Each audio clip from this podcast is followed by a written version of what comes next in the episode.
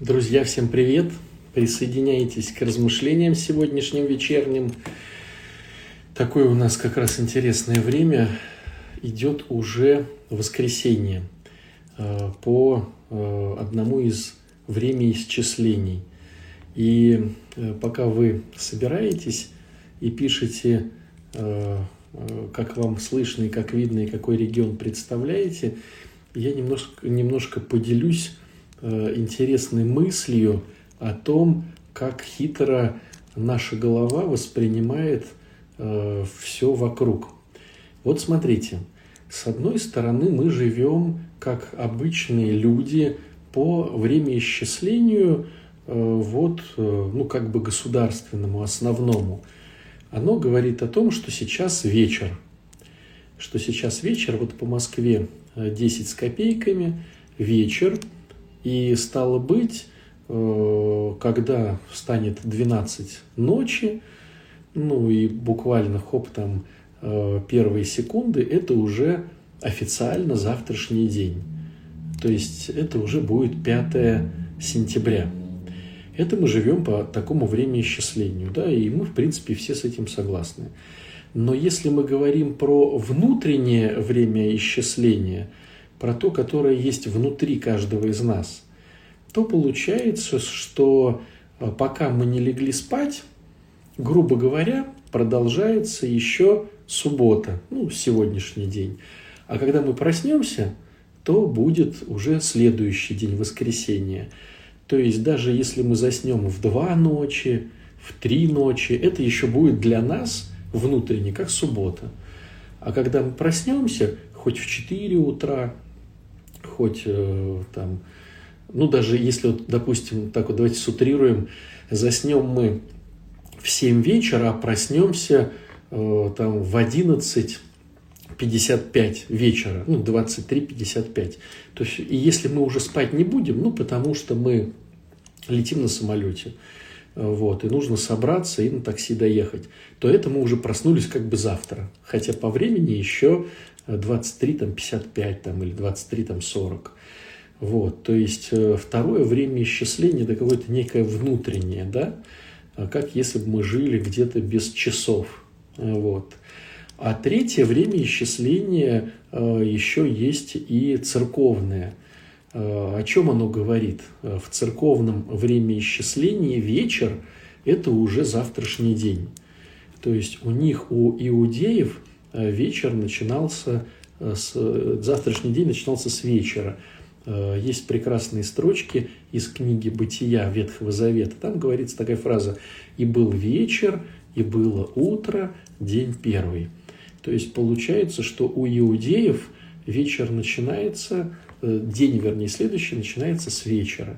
И стало быть, в нашей церковной практике мы то же самое, имея завтрашний день, это вечер – Э, мы, э, получается, уже праздник служим с вечера, потому что это уже по иудейскому времяисчислению завтра.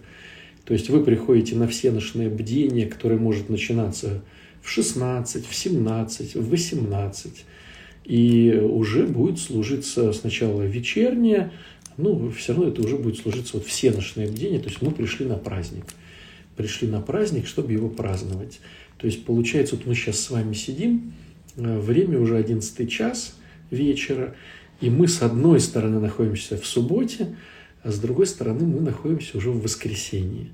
Вот, так вот все интересно. И мозг, смотрите, как вот, что я хочу этим подчеркнуть-то, мозг, в принципе, справляется с тремя времяисчислениями, да, основным, внутренним и церковным. То есть церковные люди нормально воспринимают три время исчисления. И ничего как бы вроде и не происходит. Мы справляемся. Ну, это я так, пока вы э, писали, кто что видит. Питер, Москва, классно все видно. Э, вот, вот, вот. Одесса, здорово. Волга-Верховье. Волга-Верховье, это наша матушка Игуменья из Волха-Верховья, это исток Волги – вот, Тверская область. Да, да, да, да, да. Вот как Саратов, как много вас. Хорошо. Друзья мои, не буду вас долго задерживать своим вниманием. Моя задача, чтобы после нашего эфира вы ходили и думали, может быть, даже не поспали, чтобы вам было полезно. Поэтому хочу предложить некое размышление одной удивительной заповеди, э, которая настолько вкусна, насколько и сложна. Э, когда мы говорим э, о десяти заповедях, а берем только девять. Вот есть одна и девять. В каком плане я сейчас хочу, ну, в каком ракурсе я хочу, да, под какой призмой посмотреть на это. Все дело в том, что если мы выполняем эти заповеди, мы вроде как ну, получаем Божье благословение. То есть мы рядом с Богом. Там не убей, не укради, не лжесвидетельствуй. Вот. Вроде как все и хорошо, мы рядом с Богом. Но есть одна заповедь, которая дает не просто э, то, что ты будешь рядом с Богом, потому что многим до Бога, ну как бы, ну с Богом, ну не с Богом, непонятно все это. А есть одна заповедь, которая очень вкусная для людей, которые, ну, как бы Бог им не настолько еще важен, но важно иметь счастье в жизни. Будет оно с Богом, не будет оно с Богом, главное, чтобы было счастье. Так вот, есть одна заповедь с обетованием, э, где э, идет заповедь, и после этого нету точки, а есть запятая. Э, Почитай отца и мать, запятая, и тогда будешь жить долго и счастливо. Ну, я так переводя грубо на русский язык. То есть э, уважай своих родителей, и тогда ты будешь жить долго и счастливо. Вот такая интересная заповедь. И она сложна тем, что э, для всех нас родители сложны. Э, ну, наверное, у кого родители мудры, у кого родители почитают, почитают Бога, у кого родители хотят облегчить нам труд исполнения этой заповеди, наверное, тем повезло. А, таких все равно маловато. Всем остальным получается а, так, что а, нужно эти заповеди как-то вот, эту заповедь как-то выполнять. Уважай своих родителей, потому что хочется жить долго и счастливо. Вот. И давайте вот некоторые моменты того, как отследить в себе, уважаю ли я родителей или не уважаю. Вот просто э, поотслеживаем некой обратной связью. Э, с, с чего меня сподвигла э, эта ситуация вот проговорить? Вы знаете, э, есть такое ну, при, примета, мнение или, можно так сказать, народная такая, э, народная прям вот заметка такая, она воспринимается сначала молодыми, как ерунда полная, а с возрастом она действительно э, прям видно, что прав, прав народ. Э, о чем она говорит, вот эта идея? Э, если хочешь посмотреть, какой будет твоя женщина через там 20-30 лет, посмотри на ее мать. Вот, и тогда ты все поймешь.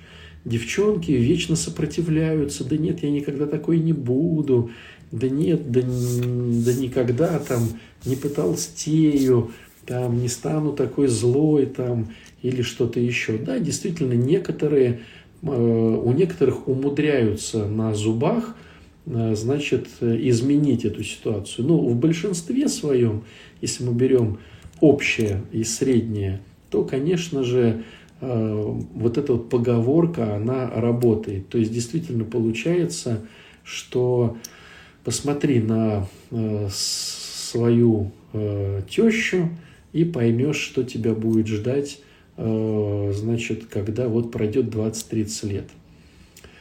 Вот.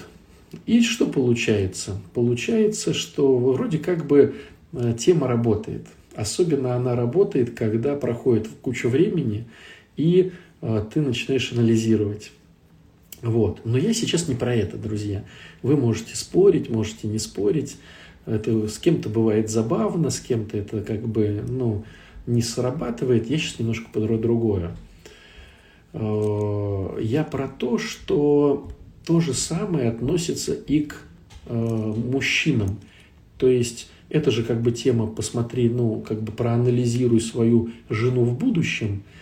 как бы про женщин, да, а я, вы знаете, сегодня вот общался и понял, что э, это относится и к мужчинам. Но в каком ракурсе? Красивая схема, которая действительно была бы достойна подражания, заключается в том, на мой взгляд, что э, девочку сначала взращивает папа, отец, и за нее беспокоится. Ее защищает, говоря такими да, обычными словами. Это защита. Когда э, женщина понимает э, конструктивную, подчеркну, да, не созависимую, а конструктивную защиту своего отца, она выбирает мужчину, похожего на отца, э, который тоже ее будет конструктивно защищать. То есть получается пальма первенства о защите девочки, когда она становится девушкой, да, передается ее супругу. И супруг теперь, отец уже становится дряхленьким таким, э, ну, не особо уже может, наверное, э, или становится, ну, когда-то станет дряхленьким. И получается, что э, защищать женщину начинает ее муж. Это красиво. Но хитрость заключается в том, что когда эта женщина становится бабушкой, э, бабушкой, э, ну, либо пожилой женщиной, э, либо действительно вот уже, ну, внуки появляются, да, она становится вот, ну, скажем так, уже в возрасте, в возрасте, да, таком пенсионном. Давайте вот про такой возраст поговорим, пенсионного возраста то ее защищает не ее муж, потому что он тоже уже дряхленький. Ну и если так вот мы смотрим на обычная статистика, скажем так, да, то муж, если он старше своей жены, там, ну, на 5 лет, то э, когда им по там, 25 и 30, это как бы ни о чем, да, а когда ей 65, а ему 70, э, ну, то есть, да, в том возрасте уже старом, да, Э, вот, это уже о чем? То есть он уже не может э, качественно защитить свою супругу. И вот на это место встает сын, если он есть. Ну, то есть я сейчас вам проговариваю, да, вот как бы идею. То есть сначала э, девочку защищает отец, потом э, девушку и женщину защищает ее муж, вот, и потом ее э, в старости защищает сын. Э, вот такая тема. Понятно, что у кого-то нету, там, но я сейчас просто логику, чтобы вы поняли это все. Вы поняли мои размышления. Я не претендую на э, что только так, но просто смотрю, наблюдаю, и мне кажется, что это верно. Э, ее защищает сын. Почему он ее защищает? Потому что он возрос в ответственности.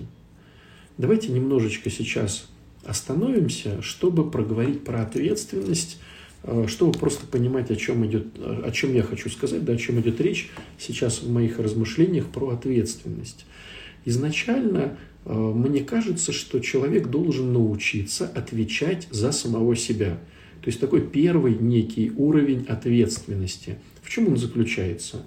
Э, когда человек может прокормить себя, Э, заработать каких-то денег на свое жилье, неважно, там съемное, несъемное, комнатка, квартирка, но он может, да, он может э, вот найти денег там на одежду, плюс ко всему он одевается, ну, правильно по погоде, э, там нужен холодно, там шапку одевает, эта шапка есть, да, он себя правильно кормит, то есть он может заработать денег на еду самому себе, вот, не голодает, там, ни у кого не занимает там эти там э, денежки, вот, на, на проезд, на какое-то развлечение.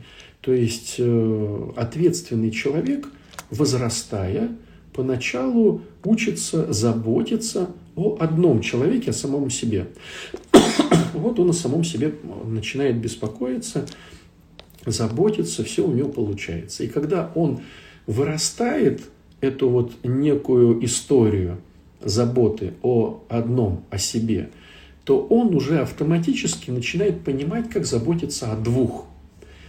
То есть, если мы говорим о классике жанра, что э, ребенок воспитывается э, в нормальной среде, ну такая классика, да, то когда э, ему становится там около 20 лет, ну там немножко больше, он по идее должен уже мочь заботиться о втором человеке. То есть, если мы говорим о мужчине, он уже начинает учиться зарабатывать на двоих, э, на еду на двоих, значит, э, там э, одевать двоих, понимать, когда спать надо лечь вовремя двоим, мне и вот, да, будущей, да, невесте. Ну, то есть он начинает постепенно встречается со своей невестой, он уже вот раскочегаривается в плане ответственности, и когда вот происходит бракосочетание, он уже тот, кто может прокормить, кто может э, снять какое-то жилье. Вот. И, ну, и то же самое у девочки получается. То есть она уже может э, к этому возрасту начинать за, заботиться о двоих, приготовить еду на двоих, там, постирать на двоих, там, э, зашить какие-то там дырочки для двоих. То есть вот оба возрастают в ответственности для двоих. И очень плохо, когда родители помогают каким-то жильем. То есть родители хотят быть хорошими родителями, то есть они играют в такую некую созависимость. Они это делают как бы для них, на самом деле они это делают для себя и для родственников. Типа, посмотрите, какой я молодец, вот э, ребенок, значит, у меня там под крышей. А мальчик не научился еще э, зарабатывать на квартиру. Э, на комнату. Девочка не хочет жить в квартире, не в комнатке в коммуналке, она хочет сразу жить в квартире. А этот э, лопух еще не научился пещерку-то свою копать. И получается, что он еще сосунок в плане менталитета, а амбиции уже у него выросли, и он их готов, значит, вот э, прикладывать к этой девочке. А по факту он еще маленький – он пещерку выкопать не может, он э, принести еды в эту пещерку тоже не может, он одеть не может. Он пока еще сидит на попечении. Но все играют в игру, что он уже вот женилка выросла, значит, надо его женить. Вот. Э, что получается? Получается, что когда мы э, мешаем, когда мы что-то вот как бы помогаем, на самом деле мы мешаем этой ответственности расти. А схема потом какая? Когда вот он научился в идеале заботиться о двух, то он, перерастая это, начинает уметь заботиться о трех. Что такое третий? Третий – это как раз-таки вот ребеночек, который да, вот рождается. То есть все идет постепенно и красиво. Вот. А, так что получается?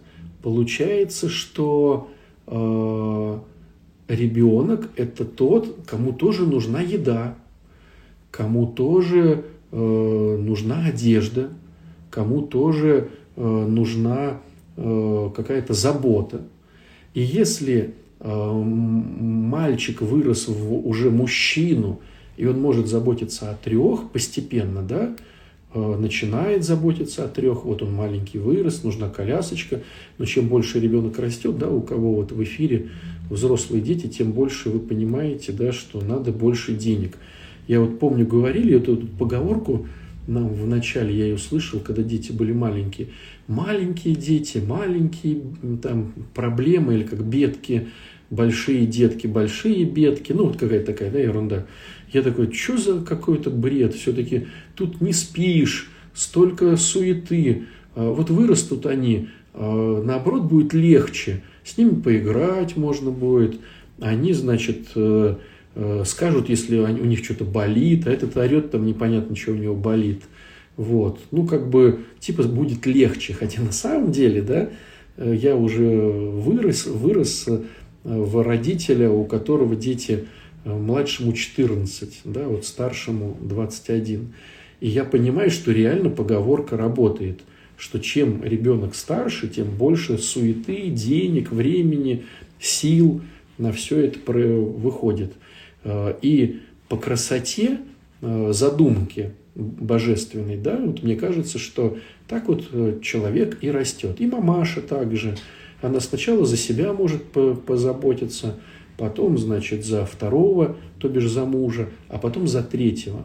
А получается, допустим, какая ситуация? Вот они поженились, э, значит, вышли замуж, и либо смотришь на парня, он не умеет еще зарабатывать э, на третьего, а уже двоих родили. А он еще, ну, как бы вот еще лопух в этом всем. Или смотришь на девочку, она еще за себя-то побеспокоиться не может. Или за себя и мужа. То есть она, допустим, беспокоиться может только за двоих заботиться. А здесь уже третий вырос. Что происходит? Происходит то, что она забивает на мужа. То есть у нее в голове есть возможность заботиться о двоих. Она выросла так в ответственности для двоих. Поэтому мужа она забрасывает, заботится о себе и о ребенке. А бывают девчонки, которые выросли только на одну заботу о себе. Они выросли на одну заботу о себе, но э, они уже вышли замуж э, и родили ребенка. Они тогда забивают на себя, на мужа и заботятся только о ребенке. То есть уже получается ну, такая дурацкая, скажем так, ситуация, когда ответственности еще не получилось, а проблем полон рот. Вот. А бывает же какая ситуация э, вообще сложная, когда, допустим, есть девочка, у нее там двое детишек, и она встречает э, парнишку. Парнишке там 45 лет, биологически активный, 45 лет по паспорту, какой он молодец, как все это здорово – а, а он, допустим, по биологии-то 45, а по э, менталитету, по ментальности, да, по ответственности, он там 16-летний, э, ему танчики, ему в Макдональдсе, э, ему, значит, купить какую-то брендовую шмотку на последние деньги. Но она смотрит, ему 45. Хоп-хоп-хоп, они уже женились. В результате у него как бы сразу жена, двое детей, а он Э, себя-то прокормить не может технически, а у него уже там двое детей и женщина. Вот. Поэтому что? Э, опять же, да, к чему весь разговор? К ответственности. То есть э, человек становится взрослым, когда он становится ответственным, а не когда у него по паспорту там ему что-то там, значит, вот щелкнуло очередное. Вот. К чему весь этот разговор? Весь этот разговор к тому, что когда мы проверяем девчонку, да, наверное, есть смысл посмотреть на маму. Не всегда это получается, но по статистике в большинстве случаев почему бы на мамочку не глянуть, на тещеньку свою, любимую будущую. Так вот то же самое, я сегодня эфир да, начал, э, и идея эфира родилась, чтобы и девчонки смотрели как их мальчик ухаживает за своей мамой. Вот к чему сегодняшняя идея. А, это очень важно. То есть, девчонки, когда вы начинаете встречаться с кем-то а, и уже размышлять о супружестве, посмотрите, насколько а, ваш молодой человек, неважно сколько ему лет, этому молодому может быть 22, 30 э, да, или там 55, насколько он заботится о своей мамочке. Так вот, если этот товарищ, э, как говорится, по бороде свою маму пускает, то если он маму свою пускает по бороде, то вам вообще там ничего не светит. То есть об вас будут вытирать ноги, потому что он не смог своему родному человеку оказать какую-то нормальную, ну, грубо говоря, уж так, простите за цинизм, гуманитарную помощь. Он не может мамашку-то свою защитить. Думает, когда там э, с мамы что-то взять, взять с нее деньжат, э, взять с нее квартирку, взять с нее машинку, пенсию, пенсию, пенсюшечку вот эту вот крошет, крошечную там, на 2 копейки, снять с мамы, то что он будет делать с тобой? То есть, если ты хочешь не вляпаться э, в мега-супер деструктив, просто посмотри, как он с ней разговаривает. Он с ней на повышенных тонах, он с ней спорит или он оттягивает от нее ресурсную базу, то ну, это будет мега сложный случай. Просто поверь моему опыту. А если он заботится о маме, если он а, сопереживает ей, если он реально ее защитник, который для мамочки делает жилье, который для мамочки делает ну, безопасность, то это уже хороший вариант. А правда, бывает такая интересная штука, что э, уже в возрасте, да, что э, муж переключается полностью на маму и не реагирует на тебя. Но мы сейчас это не рассматриваем. Это уже немножко э, другой момент, как это вырулить, да. И это, ну, это история там конструктивных отношений или счастливой женщины марафона. Я сегодня не про это. Я сегодня про то, что посмотри изначально, мама у него во главе угла или она у него в третисортниках. Вот, тогда это будет хороший момент. Вот. А следующее, что я хочу сказать, это уже относится ко всем нам. Посмотрите, друзья, по поводу, завидуете ли вы родителям или не завидуете. Ну, понятное дело, что вроде как бы так вот спрашиваешь у людей, ты завидуешь своим родителям? Скажут, э, да нет, вроде бы не завидую, что там им завидовать, старикашкам. А вот теперь давайте просто вот, давайте, вот мы сейчас сидим, да, а, слушаем э, батюшку, э, типа, и просто свизуализируем. Вот мы представим себе, что вдруг оказывается, что наша мамочка или наш папочка выиграли лотерею. И у них, ну там, я не знаю, там э, супер э, хорошая квартира или дом, там 300 квадратов, 500 квадратов – в супер хорошей элитной э, теме с бассейном. Ну, я так утрирую, да, сейчас ситуацию. Э, вот, э, вот, значит, все вот так вот, вот так вот. Вот у них получилось. И плюс у них деньжат еще полно. Там, там миллион долларов. Ну, давайте так. Миллион долларов еще сверху. Вот, вот посиди сейчас и по-честному, или после эфира – Просто вот эту ситуацию проецирую на себя. Ты бы хотел, чтобы тебе они помогли, ну, чтобы деньжатами поделились. А, или, допустим, ну, чтобы переехали в твою квартирку. Зачем этим старикам бассейн, а, такая там квартирище здоровая, да еще и там в элитном, а, значит, месте. Может быть, отжать у них все-таки – может быть, все-таки нам-то важнее, мы-то молодые, у нас-то еще вся жизнь впереди, а старики-то все посмотрели. Может быть так? Э, так вот, вот просто спроецируй, готов ты был бы просто порадоваться за них и сказать, ну вау, круто, я рад за вас, вообще милость Божия, как вам повезло. И не проснулась бы эта тема дернуть. Вот я сейчас к чему. То есть у нас, к сожалению, у большинства просыпается тема дернуть у родителей, потому что типа им не нужно. Дернуть деньги, дернуть время. Типа им-то что делать? Посидите с моим ребенком. Мы-то тут взрослые, мы-то тут вот э, на дискотеку не успеваем сходить, там, отдохнуть в Турции. Ну-ка, давай-ка быстренько, э, давай-ка быстренько, значит, вот э, посиди. Или энергию там дернуть, а давай-ка помой, а давай-ка разгрузи, а давай-ка то, а давай-ка все. То есть, если ты пытаешься ресурс родителей цепануть себе с видом для того, что а что тут такого? Это же родители, они должны. Так вот, имей в виду, что ты мега-эгоист, потому что все, что они тебе должны, они уже с лихвой отдали тебе 20 раз или там 200 раз.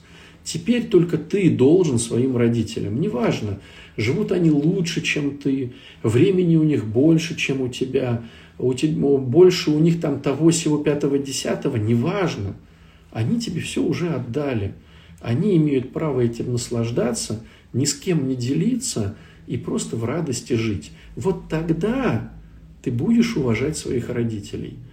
К чему мы, да, пришли? Мы же начали все с этой заповеди. А если ты пытаешься дернуть, либо у, у, у богатых, либо даже у бедных, это еще хуже, да, а, вот, ну тогда с заповедью сложно. А почему сложность-то рождается? Потому что все взаимосвязано. Как у тебя с родителями, так у тебя и с Богом. Не может быть такого, что у тебя с родителями по бороде, пускаешь их, шмоточки им отдаешь там, не готов пойти с ними в магаз и купить новое шматье. Отдаешь им свое, ну, типа вроде бы не супер бушное, без каких-то, значит, э, дырочек, но свое отдаешь. Им-то не нужно, что они старикашки-то. Вот. Э, вот когда ты так относишься к родителям, ты не сможешь по-другому относиться к Богу. Потому что Бог – это глобальный родитель. Если ты к родителям, которых видишь вживую, которые тебя выносили, которые вот все вот тебе дали, свое здоровье, время, э, силы, ты к ним относишься, чтобы дернуть, то ты к Богу не сможешь относиться по-другому.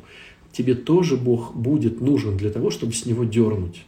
Не чтобы Его поблагодарить, не чтобы Ему послужить, а чтобы дернуть у Него. Так вот, в чем э, классность э, вот, размышления этого? Сидишь и думаешь, почему у меня в жизни так не особо все клеится? Э, да потому, что я не пользуюсь э, базой Бога, ресурсной базой Бога. То есть я не Божий. А почему я не Божий? Да потому что я сам по себе, я не могу при, при, приблизиться к Богу, потому что мое приближение к Богу – это не отдать Ему, это не послужить Ему, а это дернуть у Него квартирку, машинку получше. Как я дергаю у родителей пенсионеров их пенсию, вот, непонятно, как эти родители, наши пенсионеры копят. Я вот смотрю, сколько вот на своего папу, на, у друзей, как эти пенсионеры копят. Причем накапливают же. Что они там едят, если они еще накапливают? Какие-то э, пенсионеры удивительные люди в нашей стране. При всех условиях, сколько там правительство не пытается как можно быстрее закрыть вопрос с пенсионерами, они выживают – Э, на своей какой-то народной медицине, едят воздух и еще накапливают денежек, чтобы отдать, всучить э, своим детишкам. То есть, ну вообще, удивительное дело. Так вот, к чему весь разговор? Хочешь э, Богу служить, служи своим родителям. Начни со своих родителей. Неважно, круче у них достаток, больше ли у них времени и здоровья, вообще не важно – ты просто им учишься служить. Тогда все происходит это. Но наверняка есть люди, которые слушают сейчас меня и говорят, да я служу своим э, родителям, все у меня круто, э, отче, отстаньте. Тогда я дам еще более глубокий тест, который вам обязательно тоже не понравится. Э, про батюшек. Тест про батюшек. Вот представьте теперь новую теперь ситуацию. Вы сидите и вдруг вы узнаете, что у батюшки появилось супер э, крутое жилье. Вот вы сидите, и вам говорят, а вы знаете, отец Александр-то ну, себе на Рублевке дом построил. Вот когда ты услышишь эти вещи, тебе ты обрадуешься, скажешь, о, отец Александр, четверо детей, на Рублевке дом, как я рад за этого батюшку. Или ты скажешь, в смысле на Рублевке? А как же это, на деньги бабушек, что ли, которые ему последнюю пенсию носят? Ишь, сволочь-то. То есть, если у меня будет дом на Рублевке, неважно, как он мне получился, я порадуюсь. А если у батюшки будет дом на Рублевке – то я как бы такой напрягусь и подумаю, куда катится церковь, что-то как-то вот. Ну, если не дом про Рублевку, э, представ... свизуализируйте себе другой пример. Вы увидели батюшку на новом Мерседесе. И вы такие, вау, как повезло отцу. Батюшка, так я рад за тебя. Так я прям вот э, Богу молюсь и благодарю, что такому хорошему батюшке замечательному послал Господь Мерседес новый. Как хорошо. А, послал два? И вот два Мерседеса, один автобус, а другой вот седан. Слава Богу, как мир справедлив, как все здорово. Такому хорошему, замечательному батюшке и семью на Мерседесе автобусе возить на новеньком, вот, за там 12 миллионов. И, значит, за 10, э, там, за 8 миллионов Мерседесик. Как все здорово, как прям я рад. Или, когда ты увидишь Э, значит, э, батюшку на хорошей машине, ты поднапрягешься. Вот. Увидишь с хорошими часами, поднапрягешься или нет. Ну, короче, вот покрути в своей голове, э, на чем ты заткне, за, за, приткнешься, да? Вот, то есть хитрость вся в чем? Что батюшка является все равно атрибутом Бога. Как бы мы не умничали, что бы мы ни говорили, есть Бог и есть Его атрибутика. Храмы, э, священники, облачения, иконы и всякое такое. Вот. То есть, если ты притыкаешься о э, эту нишу, ты все равно притыкаешься о тему родителей. Вот я к чему говорю. Это просто как тест. То есть, если ты увидел батюшку на новой машине э, хорошего класса и приткнулся в своей душе, это говорит о том, что ты не можешь любить своих родителей. Ты и там приткнешься, потому что батюшка – атрибут Бога, а Бог – это атрибут родителей. Все взаимосвязано. Как, допустим, если у тебя нерешенные конфликты с отцом, и ты обижена на отца, ты будешь обижена и на мужа, и на сына, и на Бога. То есть не проработав отношения с одним персонажем мужского рода, ты будешь притыкаться с другими персонажами в своей жизни другого рода. Ну, э, вот, короче.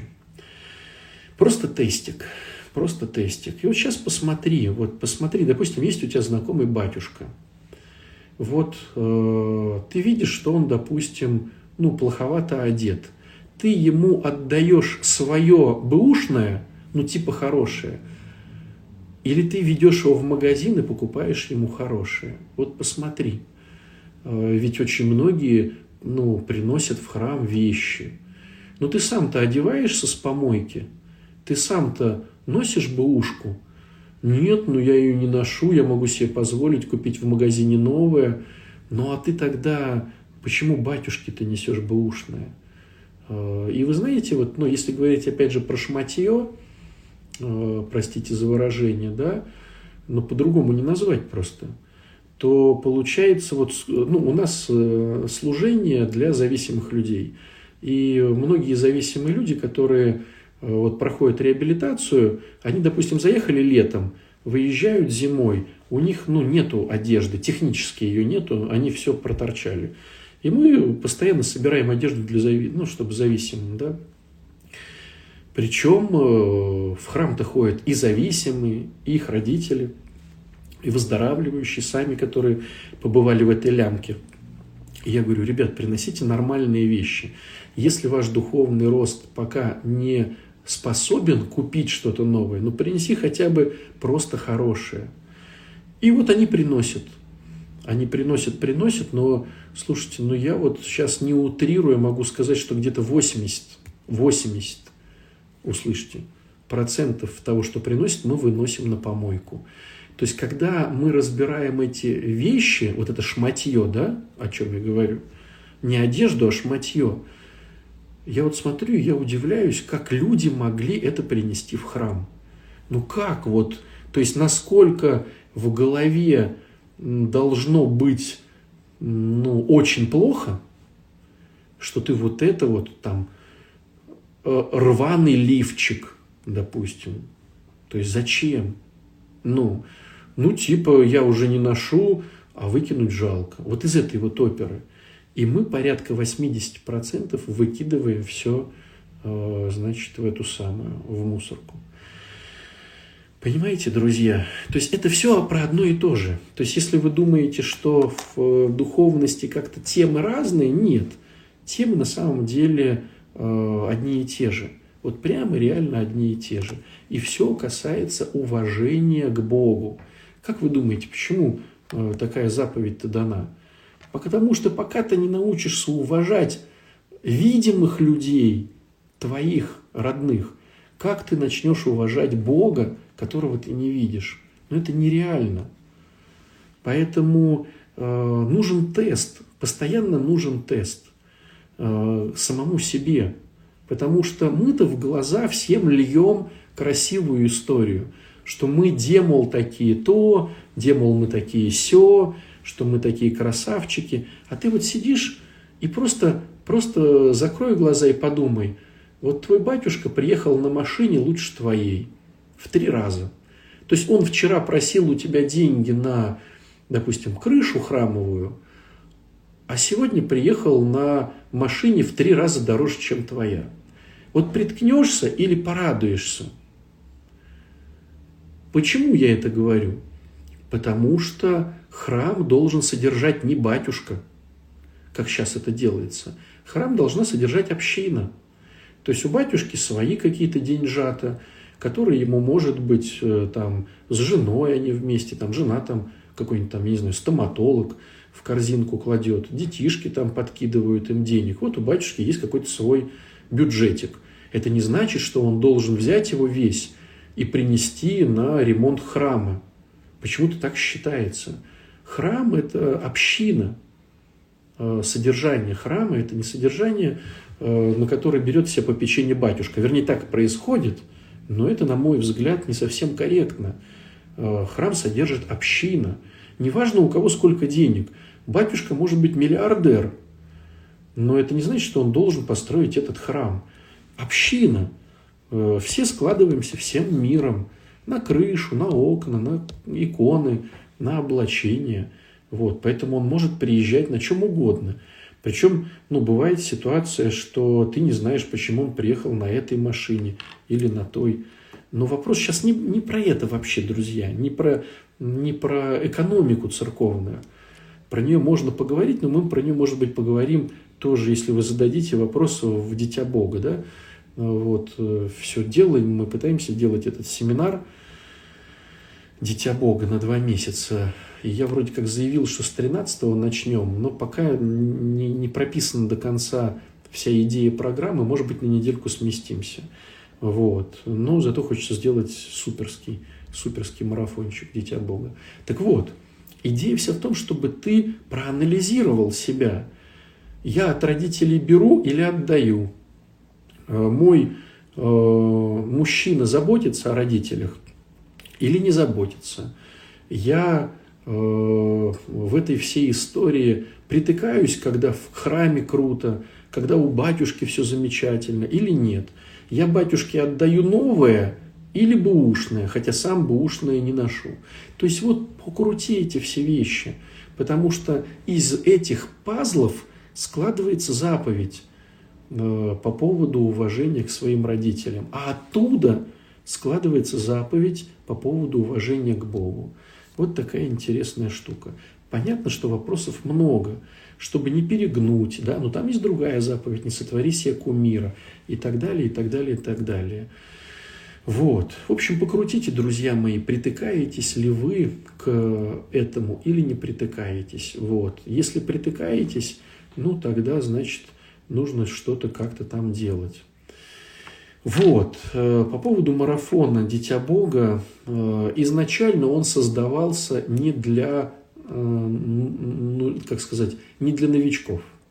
Изначально марафон создавался для бывалых, но запутавшихся, которые знают все молитвы, а все равно их не покидает ни раздражение, ни злость, ни обиды. То есть почему-то не срабатывает тема любви вот для этого. Хотя, конечно же, и новоначальным тоже это все будет интересно, потому что лучше не переучиваться, как мы.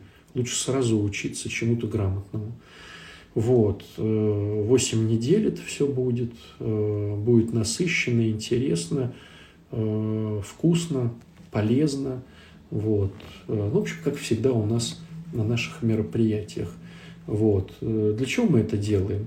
Как всегда, друзья мои, мы будем собирать денег на храмы, которые вот мы содержим Э, с нашими движениями для зависимых людей, с нашими проектами для зависимых людей. Вот. Э, но так как народ не дает э, денег просто так наркоманам, и наркоманы являются какой-то низшей расой в этом плане, то мы вот объявляем благотворительные такие площадки, на которых вход является пожертвованием, чтобы Э, приобщиться к какому-то благому делу. Вот. И выигрывают, получается, обе стороны. Мы выигрываем, что мы дальше продолжаем свои проекты осуществлять, вот, платить зарплаты, помогать с медикаментами, ну, короче, да, вот. А вы выигрываете тем, что вы получаете ценнейший материал. Поверьте, друзья, мы свою работу делаем качественно. И никто еще не оставался недоволен э, тем, что Э, происходит на марафонах. Поэтому выигрывают обе стороны. Вот, информация будет здесь дана, она будет везде в соцсетях дана. Э, вот, поэтому, поэтому, друзья мои, милости просим, скоро уже начнем. Неделька, другая, и уже во все оружие вольемся в это интереснейшее мероприятие. Всего вам хорошего, друзья потестите, пожалуйста, себя вот в ночи. Всего хорошего. Пока-пока.